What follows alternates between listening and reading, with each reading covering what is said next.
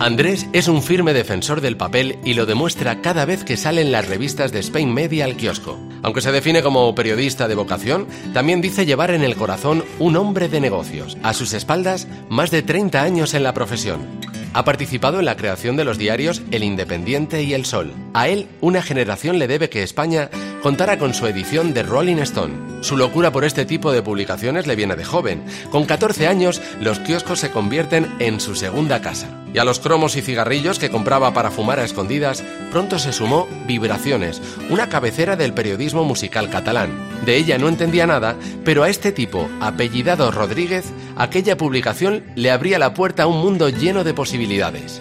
Equilibrista, gran amante de la provocación y la sorpresa, Andrés es un buen aficionado al jazz. Huye de lo previsible, de la indiferencia. Diego también. Debutó en los años 70 en la revista Triunfo y lo hizo después de quejarse por carta del trato que recibía el rock en sus páginas. Si usted puede hacerlo mejor, adelante, le respondieron sus responsables. Así empezó todo porque su trayectoria, igual que la de Andrés, ha estado vinculada siempre a dar vida, a los primeros pasos de proyectos que luego tomarían dimensión.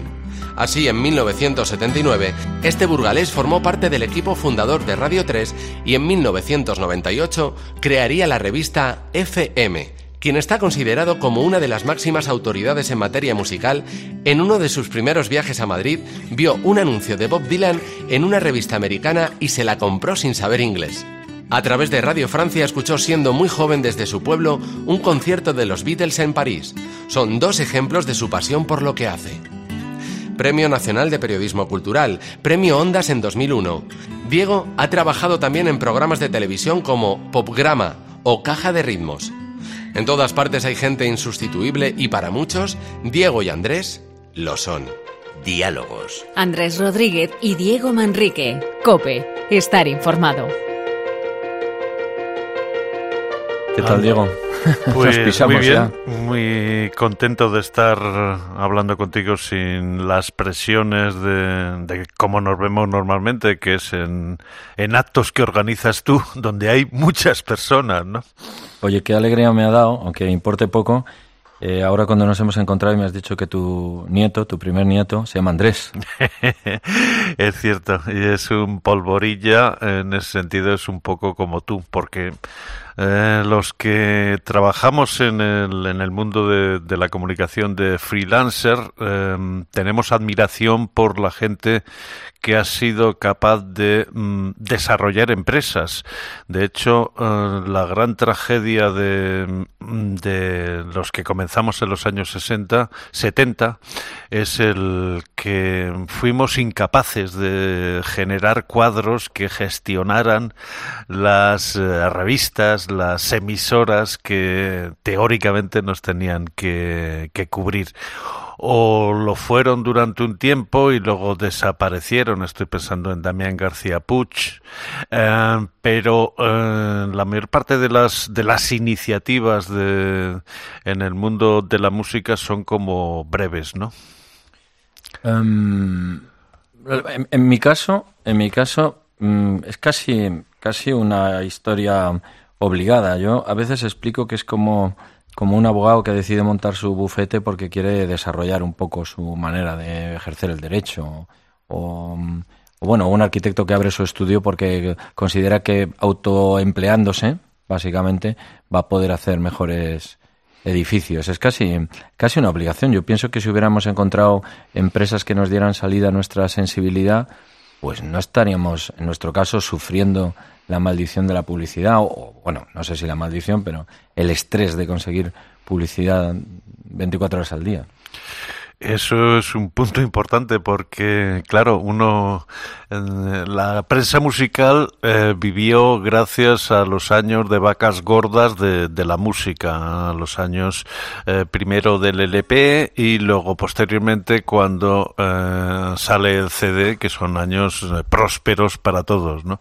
Pero de repente, cuando la industria musical empieza su declive, dices, bueno, ¿y quién, y quién te, quién reemplaza esta, esta publicidad y resulta pues que no había nadie porque eh, los productos de consumo no se fiaban de, las revistas musicales y solo en los últimos tiempos han sido reemplazados eh, publicitariamente hablando por el, el negocio de, de los festivales.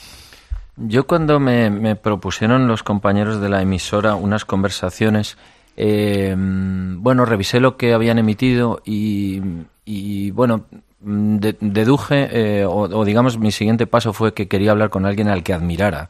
Y esto, y esto es algo que yo quiero, quiero dejar muy claramente, en el sentido de que para mí la admiración eh, bueno, sobre todo profesional, porque personal nos conocemos menos, pero la admiración profesional se basa en una idea muy sencilla y es que eh, conociéndote, escuchándote, leyéndote, he aprendido muchas cosas. No, no, solo, no solo saber más cosas de tal músico, de tal artista, o de, que eso, por supuesto, es muy enriquecedor, sino he aprendido una manera de mirar eh, que yo todavía me pregunto y digo, ¿cómo puede ser que esta persona, eh, que en este caso Diego Apunto, ¿no? A Manrique, tenga una manera de mirar y vea cosas que yo no vería?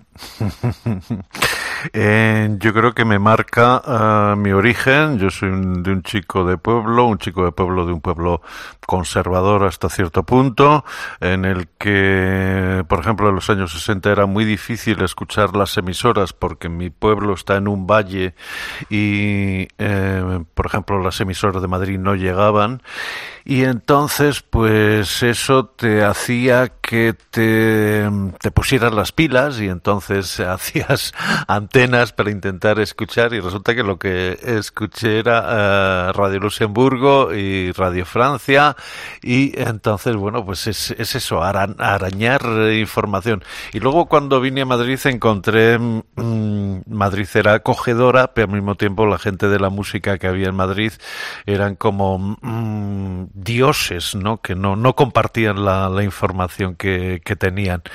Y entonces, bueno, así da la casualidad de que yo sé bastante más que, que, que tú sobre, sobre esto. Y es cuando me, me convertí en, en, profesional, ¿no?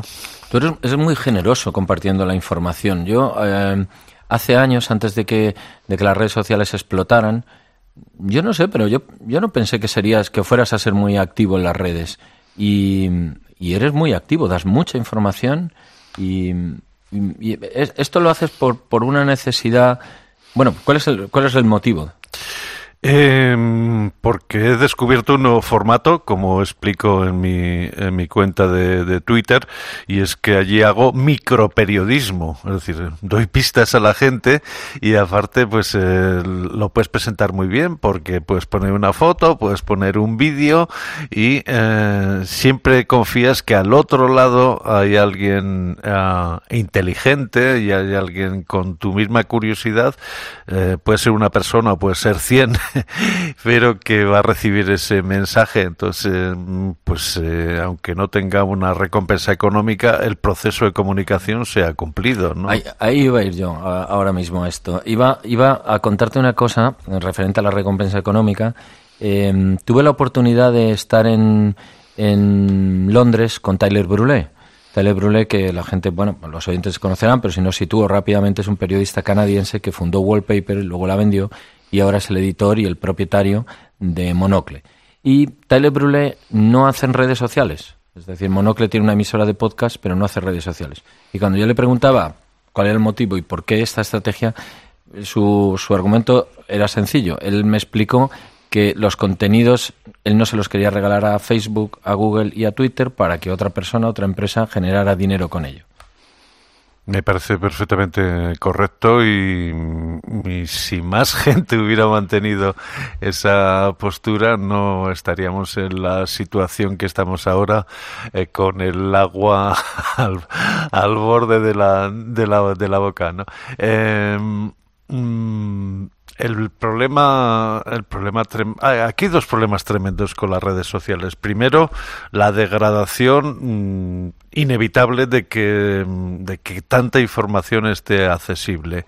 Eh, con lo cual, eh, la gente tiene la sensación de que todo el mundo, todo lo que genera el mundo está en las redes sociales. No, no es verdad. O sea, yo busco discos artistas en Spotify y no están. Y a veces cuando están están en grabaciones horrorosas de, sonido mal mal digitalizadas sin ningún tipo de información. Mm, no nos podemos conformar con la información que está en las redes. Es en muchos casos dudosa es incompleta. Y sobre todo mm, ya eh, estamos en un punto en el, en el que la información es ya el la degradación de la información que se, que se puso allí hace 20 años. Es decir, que no solo están los errores de hace 20 años, sino los, los errores que han seguido a esos errores. ¿no? Entonces, eh, deberíamos mm, eh, explotar más nuestras, por ejemplo, nuestras eh, hemerotecas.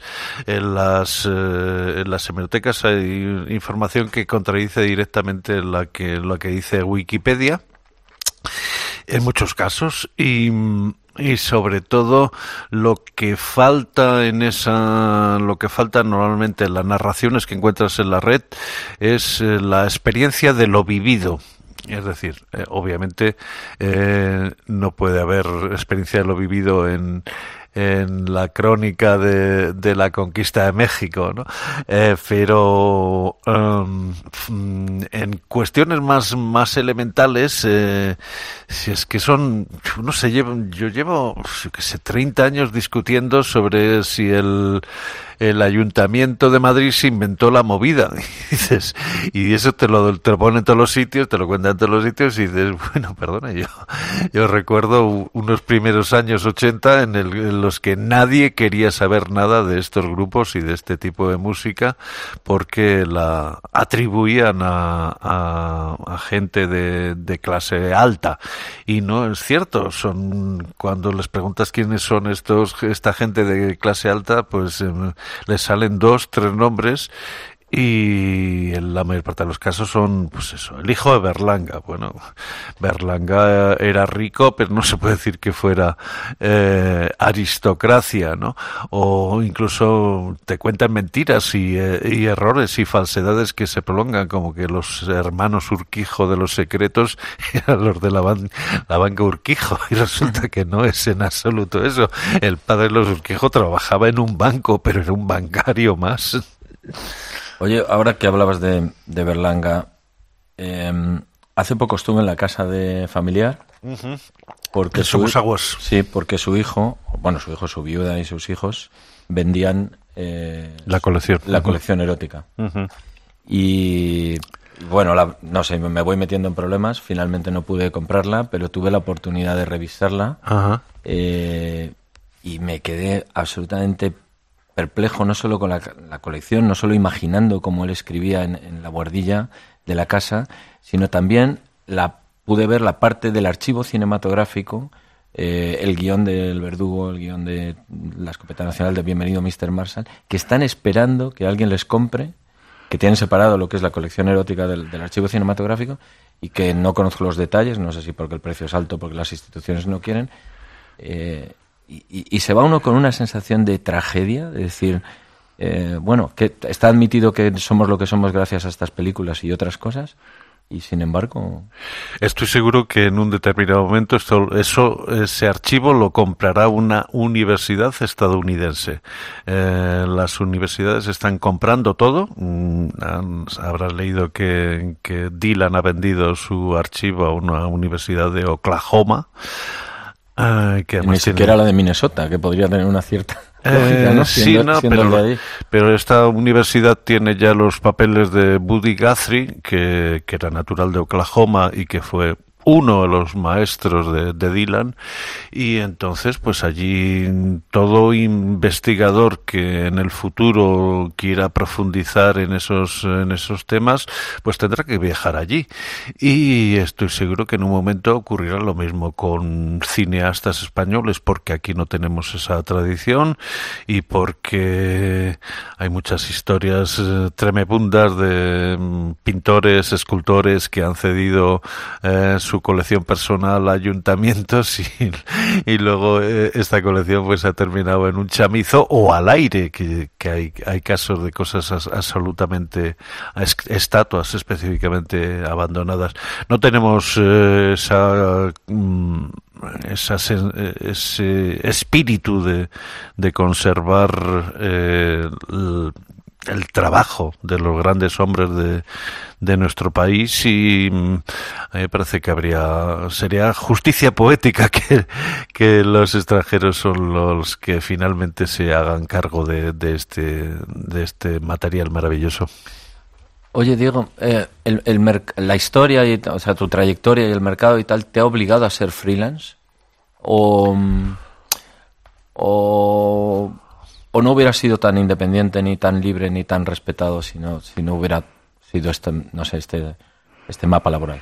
Eh, solo una vez me han ofrecido un, un puesto de trabajo era en una discográfica en CBS em, prácticamente me presentaron ya ante el personal como vuestro siguiente compañero y yo tuve que decirles mire no no no no eh, en aquel caso era porque la, retribución era absurda y en ese momento tenía que, instalarme de Burgos a Madrid y con lo que ellos pagaban em, no no había capacidad para instalarte bien.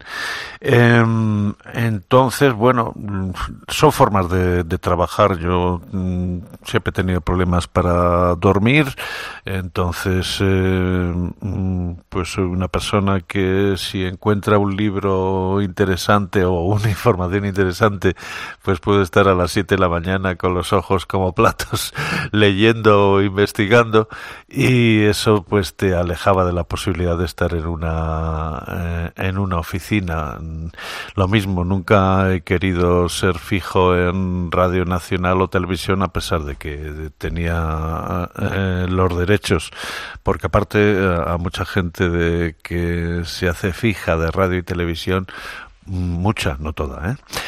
eh se les cambia los mm, empeoran, empeoran cuando, cuando adquieren la fijeza. Eh, una de las primeras veces que trabajamos juntos, me acuerdo una llamada tuya cuando cerró el periódico El Sol, yo pues era un imberbe y, tenía el corazón partido por, por, el cierre del periódico, y recuerdo que una vez me llamaste al fijo, que no había móviles, a decirme que había la posibilidad de hacer la biografía de Camarón de la isla y que tú pues no podías hacerla, no recuerdo exactamente las palabras, y que me dabas, digamos, eh, me pasabas el trabajo. Y, luego tuviste pues la, el, detalle de firmar el prólogo. Eh, no fue la mejor, no es la mejor biografía que hay de Camarón, pero bueno, a mí, pues digamos que es la primera porque me cayó en ese, en ese momento. ¿Tú me la pasaste porque sabías que era un verdadero marrón? Hombre, yo sé que cualquier cosa que tenga que ver con el mundo flamenco y, si este mundo flamenco es gitano son complicadas. Esto, todo, todas las cosas se, se lían porque eh, confluyen ahí un montón de circunstancias, la mitificación de un artista, la ignorancia de cómo llevar su, su carrera. Estoy pensando mucho además en los últimos tiempos en, en cuando se muere o está a punto de morir Camarón y la vida dice que resulta que no, que no hay derechos de autor de canciones de Camarón. Y dices, bueno, no hay derechos de autor de canciones de Camarón porque había un señor que era el padre de, de Paco de Lucía que firmaba todo. Es decir, mm, aún antes de que discutamos si eso era correcto éticamente, mm, era el único que entendió que, eh, que aquello era donde estaba el, mm, La manteca. El filón de oro, sí. y entonces, pues, eh, en aquel tiempo los, los flamencos se conformaban con el con a destajo, tanto por canción. Solo muy, mucho más tarde se enteraron de los royalties y, y ya lo de las editoriales, el publishing, que es donde está el dinero, porque es, el, es una forma de recibir dinero constantemente sin tener que hacer nada pues eso no, no les encajaba. Entonces, eh, mm, a mí me, mm, yo amo a la industria de la música, me encantan las discográficas, me, eh, vamos, eh, sería capaz de, dedicarme a escribir la historia de las discográficas españolas, aunque no hubiera, no hubiera compensación económica, pero hay que reconocer que la industria de la música española es, es una industria éticamente muy discutible, ¿no? Por, no, decirlo de forma, de forma más, más grosera, pero es una industria basada en el engaño, en la mentira y en el latrocinio. Oye, antes conversábamos al principio de que una de las cosas que yo más eh, he aprendido y admiro y es tu capacidad analítica de relacionar cosas unas con otras dentro de no solo del, del periodo histórico, los contextos. ¿Por, mm, ¿Por qué no has aplicado esto a otras áreas fuera de la música, o si se ha, no sé, al, deporte, a la política, a la historia, no sé, o si se ha producido eso yo no me he enterado. Andrés, esto, esta es la respuesta, lo sabes. O sea, si, en, si tú estás en un periódico y escribes de política o de literatura o de cine, te van a pedir que escribas sobre fútbol. Si estás en el, en el mundo de la música, no te piden que escribes de, todo más, todo lo más te, te, te piden que escribas sobre ¿cómo se llama? Eh, las tribus urbanas. Sociología. acuérdate que aquello era un, un, gran tema que les fascinaba, ¿no? Y que eh, constantemente había un... te pedían que eso... Y claro, aparte dices, bueno, las tribus urbanas me caen francamente lejos porque son cuestiones de mm, totalmente juveniles de cuando tienes que elegir un, un, uniforme y unas creencias que te sirven muy bien para navegar en las incertidumbres de, cuando no tienes una identidad propia. no, no, muchas veces eh, de repente pues alguien me dice, no, si lo que teníamos que hacer es eh, el día de las, cuando se saben ya el resultado de las votaciones, en vez de que salgan los, los eh, politólogos, que, que escriba otro tipo de personas sobre cómo les afecta los resultados, pero la realidad es que al final el único, bueno, es ocurre en todos los en todos los temas. Al final los que hablan de un tema son los especialistas, ¿no? eh, entonces, pues los especialistas eh, pues tenemos problemas, tenemos problemas en el sentido de que hablamos para enclave, hablamos, aunque intentamos evitarlo, eh, contamos unas historias que requieren un cierto nivel de, de alejamiento, de, de, aproximación. Y supongo que, que, eso tú te lo habrás planteado porque mm, estás haciendo revistas para eh, el público en general y obviamente no únicamente para los fanáticos del cine o los fanáticos de del rock. En estos tiempos de, de no compromiso político y de medir mucho lo que uno dice, eh, ese, ese, no soy yo. Todo el, todo el mundo, bueno, no todo el mundo, pero muchos hemos hablado y comentado delante de una cerveza o de un café uno de tus últimos tweets.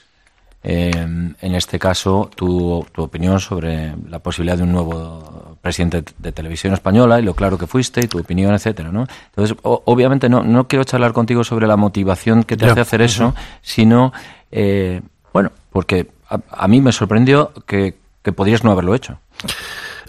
Sí, eh, pero eh, y seguramente eh, hice mal en, atacar a un señor que es muy poderoso y a los que le han le han elegido. Ah, pero mm, tengo un sentido de la justicia. Es decir, yo creo que, mm, que de la misma forma que mm, un acosador de mujeres no debería ser eh, pres, eh, director de, una, de un internado de chicas. Eh, ¿Coincidimos con eso? Claro. pues eh, hay personas cuyo comportamiento mm, moral cuya forma de relacionarse con los demás pues no es sana entonces eh, mm, lo único que me fastidia es que después de haber lanzado ese tweet que se ha reproducido en millones de sitios, en todo tipo de, de artículos y tal, nadie me haya preguntado de qué hablo exactamente, ¿no? y entonces, pues eh, te das cuenta que cualquier cosa que digas únicamente se convierte en una arma arrojadiza de unos contra otros, ¿no? Y, y aparte en este caso con unas con una confusión bastante grande en el sentido de que es una persona que ha sido no, que fue nombrada por el PP a la que ahora intenta lanzar eh, eh, o que ahora goza de la protección o el apoyo de Podemos y PSOE. Tú, dices mm, los del PP sí sabían a quién a quién fichaban. Eh, estos no saben a quién fichaban y lo más terrible no les importa, ¿no? Entonces mm, ya sé que sería, muy nos cambiaría el tono de la, de la conversación si contara lo que he tenido yo que sufrir a este personaje y eso que que curiosamente entró en, en la emisora ocupando el puesto que yo tenía. Es, es algo que nunca se cuenta, pero eh, pero que, que, por eso le, le siento previo, aunque no haya tenido que trabajar nunca, le siento próximo, aunque nunca haya tenido que trabajar con él. Em, ¿Cómo gestionas el tiempo libre? Em, ¿Qué, qué, qué, eh, dónde, ¿Dónde te alimentas de otras cosas que no sea información? Hombre, yo soy un... Em, me encantan las me encanta la lectura entonces si tengo, creo que, que uno de, las, de los beneficios del freelancer es que si encuentras un, un libro muy interesante y el libro es muy apasionante, entonces eh, vas a, puedes leer el libro hasta que acabe, ¿no? Eh, y, y, lo suelo hacer. Hay libros que leo en una noche. Eh, sigo lo mismo con, tengo pasión por las series y ahí tengo que controlarme un poquitín porque las series mm, no creo en las panzadas que se da esa gente que, que ve ocho capítulos seguidos. A mí eso me parece absolutamente aberrante, ¿no? Pero vamos, tienes que controlar un poquitín. Eh, tenemos mucho tiempo muerto y sobre todo el único secreto que yo tengo es yo no veo televisión. Ni tienes WhatsApp. exactamente. hay determinadas cosas que, que te dejan... Mm, eh, indefenso ante la exigencia del tiempo y, eh, que te, te meten en la, en la en una dinámica tonta. O sea todos sabemos lo que ocurre con la televisión. O sea tú has terminado de trabajar has terminado de cenar enciendes la televisión y te quedas eh, viendo una tontería sabiendo que es una tontería porque tienes la excusa perfecta. No es que quiero saber cuál es la tontería que preocupa a los españoles en este tiempo. Me busques una justificación sociológica, ¿no? Y lo siguiente es que has pasado tres, cuatro, cinco horas viendo, viendo televisión o, como tú dices, eh, atendiendo al WhatsApp. Em, Pero estás contando pocas cosas tuyas, ¿eh, querido? Sí, eh, mira, iba, iba, a utilizar contar una mía para volverte a preguntar otra. Quería hablar un poco de, de los miedos, ¿no? Em, yo parte de mi carrera tiene que ver con el miedo a no tener el trabajo. A no tener trabajo. O, a, no a no tener el trabajo que quiero. Entonces, antes me parece que usabas la palabra polvorilla, ¿no? Entonces yo pienso que si yo estoy pedaleando todo el rato, pues bueno, pues puede que tarde más, que me equivoque de carretera, que dos mil cosas. Pero que mientras que yo pedalee no se parará la bicicleta. Es que tú tienes, además, esta es una situación especial en el sentido de que tienes un equipo de personas a, a tu lado, que eso es una gran responsabilidad. Eh, eh, cuando he dirigido programas de televisión que, que, bueno pues había un equipo de una docena de personas y tal pues eh, tenías una sensación de que no podías hacer según qué cosa no tanto porque te afectara a ti que tú lo asumías sino porque esas personas iban a quedar sin trabajo si hubiera un, escándalo eh, recordemos que, que, la televisión es algo que todo el mundo mira y, que lo utiliza y se utiliza como arma arrojadiza contra, contra el enemigo.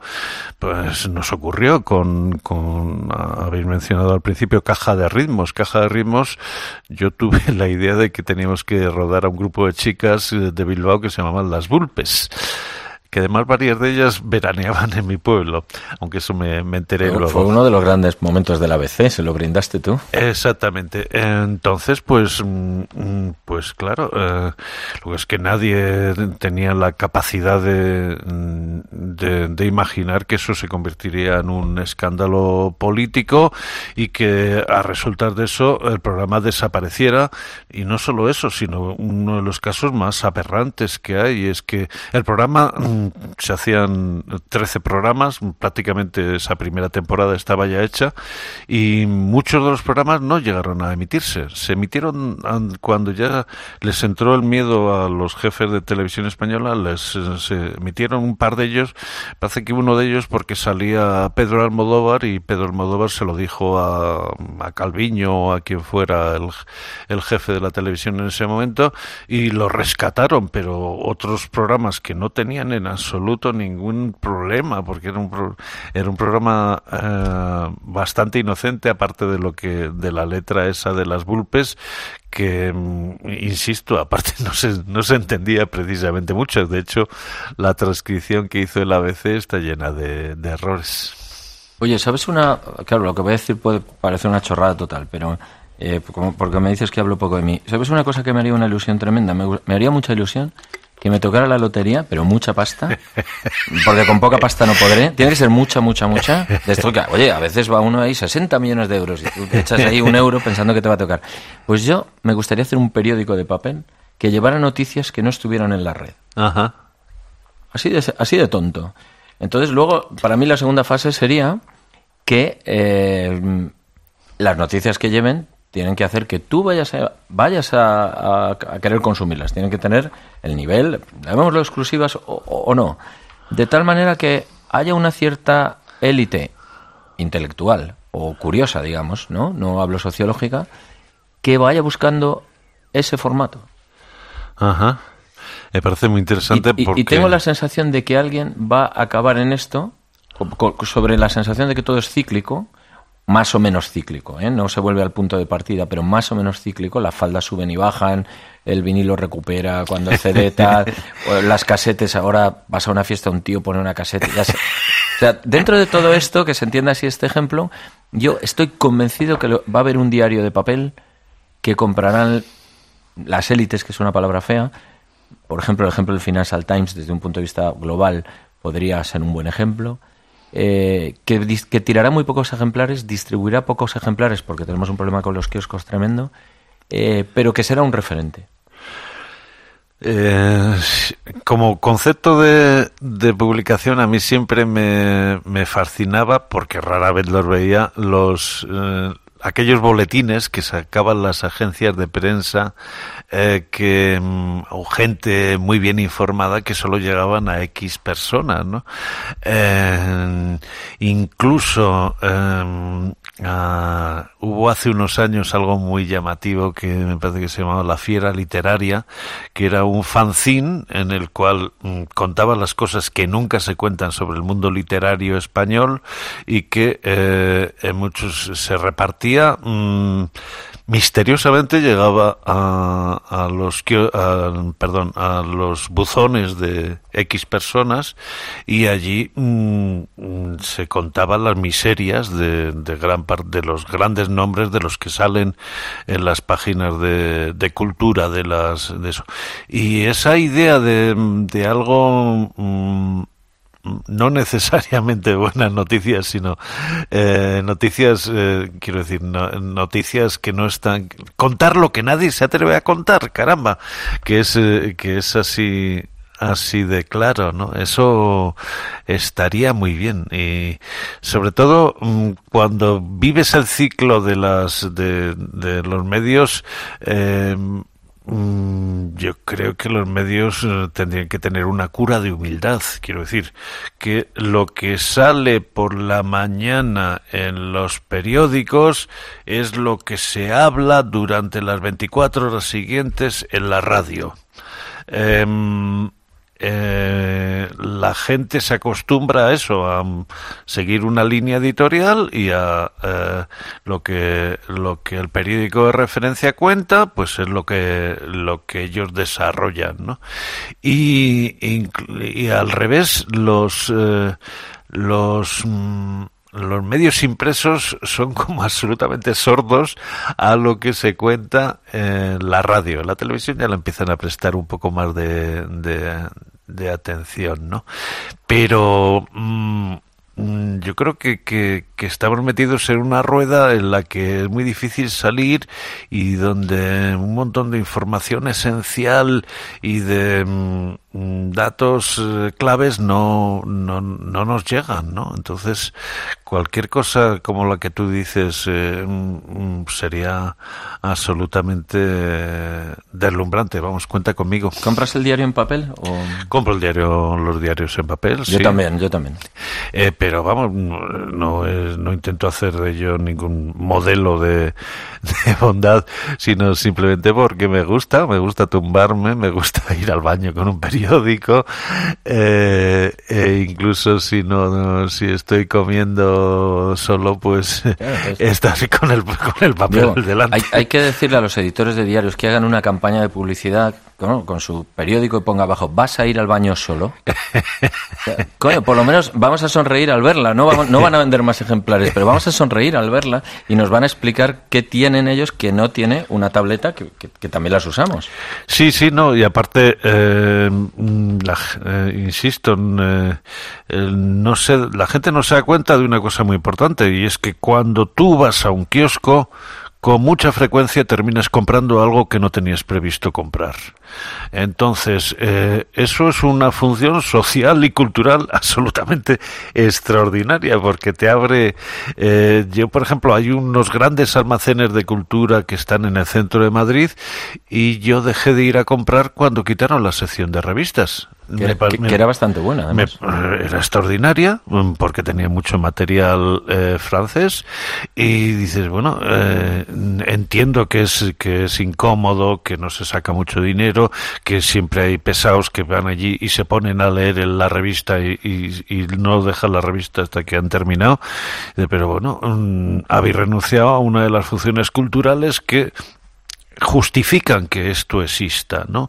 Que justifican que, una empresa tan enorme que se está cargando a 200 tiendas pequeñitas eh, cuente aún con nuestro apoyo. En fin, yo soy muy, muy de kioscos y, muy de revistas y, y, esto, yo no sé si es tu experiencia, pero por ejemplo, eh, hay mucha gente que viaja a Francia por la gastronomía. Yo viajo a Francia por los kioscos. Los que, por ejemplo, eh, vamos a ver, eh, los libros en Francia no son tan bonitos como los libros en España. Pero, o, en América. exactamente. Pero las revistas en Francia son extraordinarias y tienen una y tienen una capaz una iniciativa y, y un y una uh, un mercado que les permite sacar uh, unas revistas asombrosas y vamos uh, es algo y insisto no es lo mismo en aparte existe el concepto de kiosco que por ejemplo no está en, en Inglaterra no existe. Eh, y es un, para mí era eh, que soy un vicioso, pues eso, terminaba comprando revistas de temas que no me interesan en absoluto, pero que son tan, tan deslumbrantes que dices, bueno, es que es, esto es genial, ¿quién son estas frikis? Por eso me alegra que hayas conocido al tipo de Monocle, Monacle, Monocle. Sí. ¿Sabes que eh, descubrí luego que había una revista, claro, nadie, casi nadie inventa nada, eh, y había una revista, un, un, boletín, no sé si semanal, que se llamaba así, y que además tiene no una cabecera parecida, pero bastante curiosa. No, quería plantear ahora otro tema. Escribí un artículo hace mucho, no hace mucho que eh, titulé ¿Dónde van las nuestras bibliotecas o dónde van las bibliotecas cuando hayamos muerto? ¿no? Eso es trágico. Venga, vamos a hablar de. Vamos a quejarnos de todo lo, que pues, amontonamos. eso es continuación de, mm, de lo que hablábamos antes de los papeles de, de Berlanga. No, mm, no existe. Este país no tiene esa voluntad de, de, de preservar ese tipo de, de material. Ese material normalmente pues lleva los afanes de una persona que se mm, que se gastó una barbaridad de dinero especializándose en una determinada el, cosa. el dinero es lo de menos. Es la selección de lo que sí, lo que no. Exactamente. Entonces, ¿qué ocurre eso? Pues eh, yo he sabido de casos de gente que han eh, ido a ofrecer em, bibliotecas de, de personas recién muertas y y les han, se lo han rechazado se lo han rechazado porque no encaja con su programa de adquisiciones. Entonces eh, es, eh, es, terrorífico, es terrorífico. La verdad es que eh, vivimos en un país bastante cruel con, con la cultura. insisto, ya sé que, que me que, va a parecer que, que estoy uh, contando siempre lo mismo, pero mm, en otros países esas cosas se valoran, se adquieren e incluso mm, se estudian, ¿no? Eh, es, es, muy muy vergonzoso, ¿no? Y uh, en algún caso a mí me han venido a, a ofrecer, eh, a comprar, pero no, no querían comprar toda la colección, sino determinadas partes y tal. Y, y bueno, eh, dices que esto no tendría que ser así, en todo caso tendría que ser, eh, te lo compramos, pero mientras tanto tú eres el usufructuario hasta el día que te mueras. que sería lo, lo normal. Y además sigue alimentándola para que esto mejore. Exactamente. Entonces, em, pues es, es trágico. Es trágico sobre todo además porque te plantea te plantea problemas. O sea, yo tengo tres casas, eh, bueno, dos casas y un sótano llenas de, material.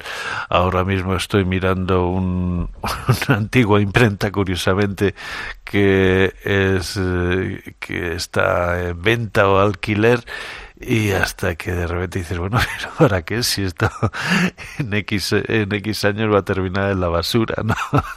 Mm, yo, fíjate, incluso a veces he pensado, por ejemplo, a mí que me gusta bastante el jazz, pues en críticos, compañeros nuestros como Javier de Cambra o como, bueno, por, decir un nombre, que tendrían una excelente, supongo, ¿eh? no conocía mucho a Javier, pero una excelente discoteca de jazz o, y que cuando desaparecen, pues dices, ¿dónde habrá ido aquel todo el material que formó su criterio? ¿no? Sí, eh, la de Federico, que creo que no sé si terminó en el Reina Sofía. Bueno, la, de, la de Cifu se ha conservado, está en un está en un pueblo de La Rioja donde él pasaba mm, eh, los veranos, pero claro, esos son mm, casos específicos y son gente eh, que que en su vida generó muy muy buen rollo, o sea que son gente eh, muy querida, pero igual resulta que los que tienen grandes colecciones no eran tan simpáticos y, eh, y también habría que, que cuidar estas, eh, estas colecciones. ese es un tema muy deprimente y, y, lamento muchísimo que me lo haya sacado. Andrés, es, pues, pues, vamos, a, vamos a hablar de los, vamos a hablar de otra cosa, vamos a hablar, eso, eso es la memoria física, ¿no? Vamos a hablar de la memoria. Eh, de la memoria. Eh, yo es uno de los miedos que manejo, no, no, no, me aterroriza, pero si, si uno está todo el día intentando mejorar su criterio, afinar su olfato, eh, y, y, luego hay un momento que se desconectan los cables y empieza a no acordarse de casi nada, y, y, y a veces me imagino en una silla que me ponen una canción de los Beatles y no la reconozco.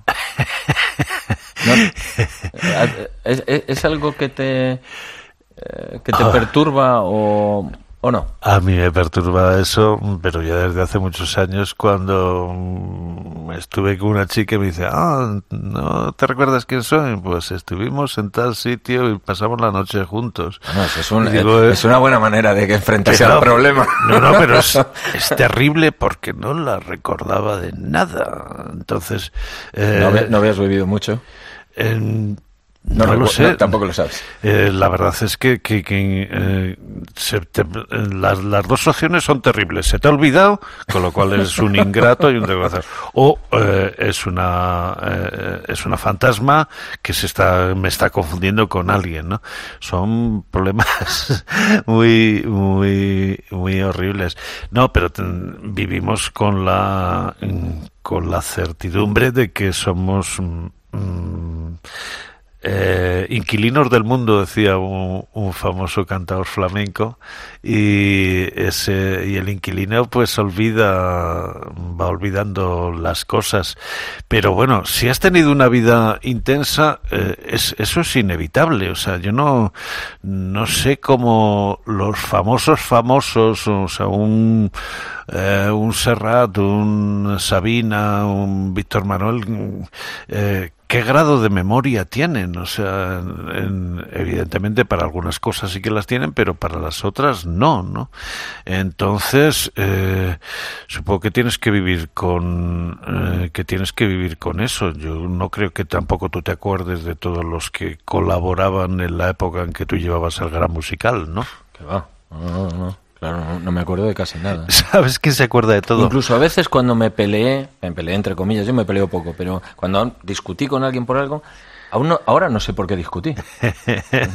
¿No? Lo recuerdo como, digamos, una discusión de grado, no sé, de grado 5 o grado 6, y luego dije, ¿yo por qué discutiría? Y sin embargo tengo en mi cabeza que aquella fue una discusión importante, ¿no? Sabes, hay, hay una cosa muy curiosa y es que los artistas normalmente eh, no, bueno, tienen la misma memoria que nosotros, pero hay algo que nunca olvidan, que son la crítica negativa.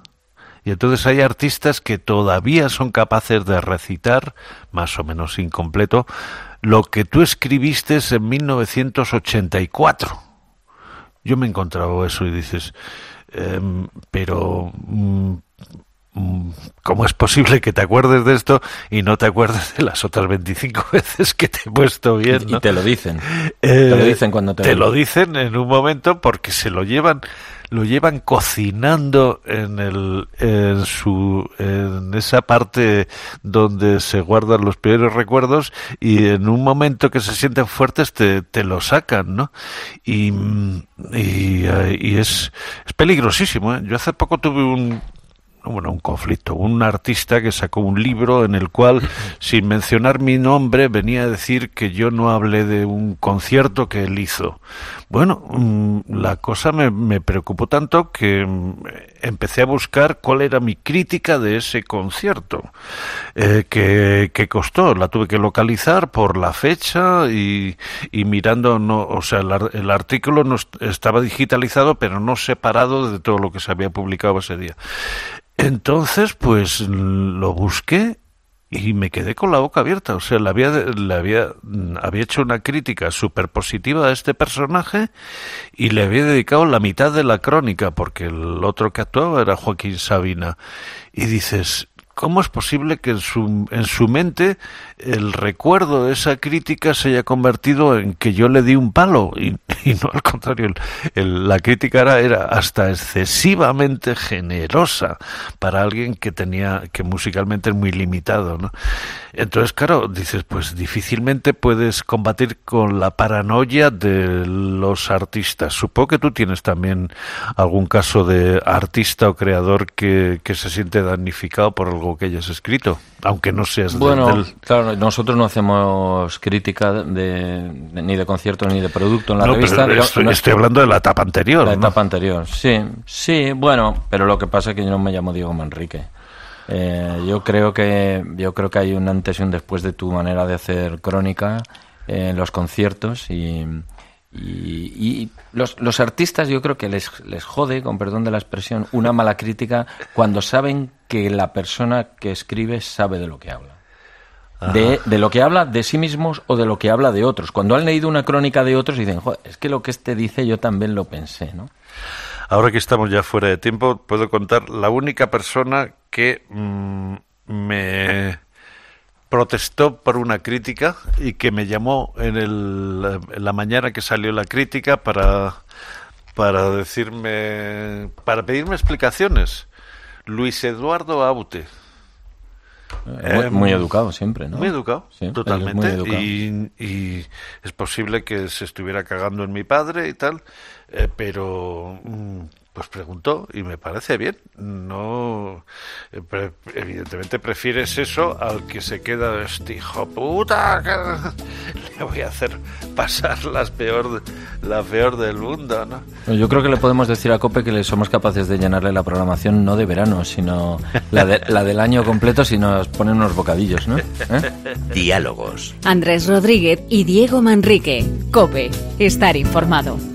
Por más que me encuentre un tesoro en las fuentes del Nilo, oh, quiero bailar un slow with tonight, tonight.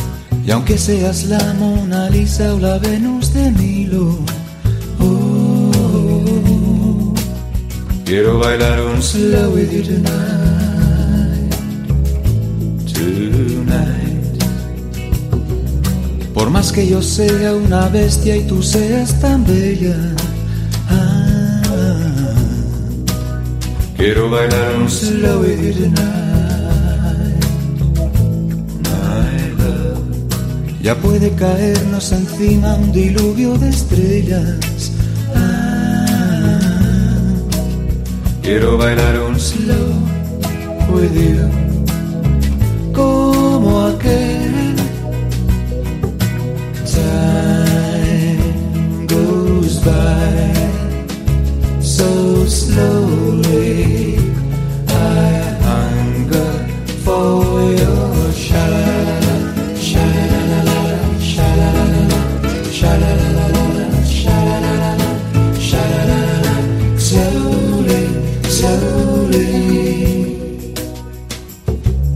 Por más que nos pille el estúpido de tu marido,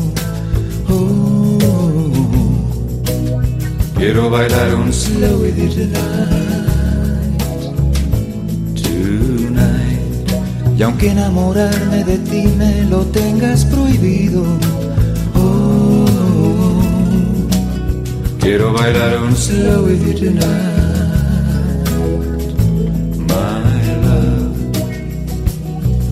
Por más que no pueda comprarte un collar de diamantes, eh, quiero bailar un slow with you tonight, sweetheart.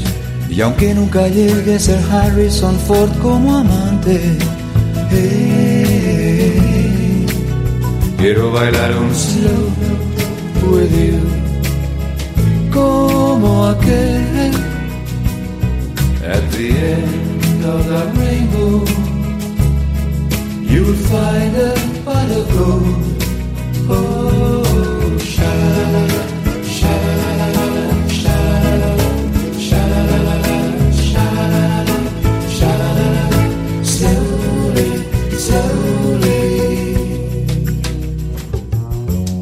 Más que aparezca la grúa y se lleve mi coche, Quiero bailar un slow with you tonight, tonight. Por mí que reviente el planeta en confeti esta noche. Quiero bailar un slow with you tonight, como parece que el corto verano se acaba Quiero bailar un slow with you tonight, tonight. Seamos al fin Salomón y la reina de Saba. Ah, I wanna dance a slow with you, como aquel